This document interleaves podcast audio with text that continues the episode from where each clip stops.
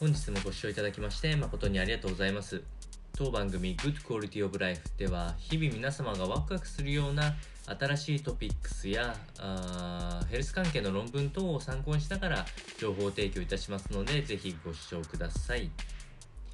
それでは本日のテーマですが、えー、なんていうんですかね、あのー疾患関係が実はウエストとのサイズと関係があったよというお話になっておりますのでちょっと心あの聞き苦しいところはあるかと思うんですがぜひお聞きいただければと思います。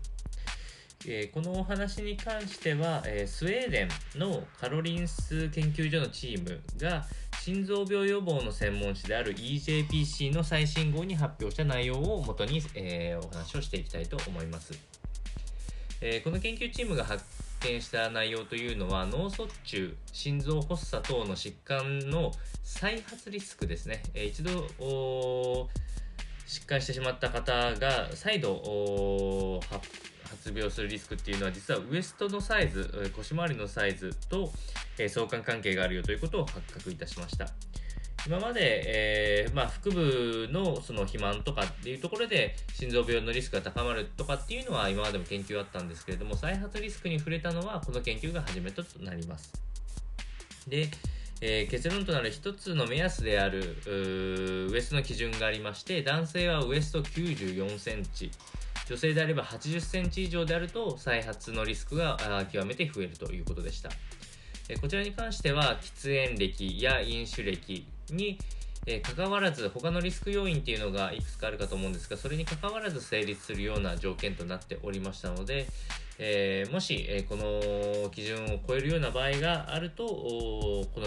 え疾患リスクっていうのが非常に高まるかなと思います。で実はこの中で、えっと、もう一つ大きなポイントがありまして特に男性の方が相関関係が強いというのが言われております。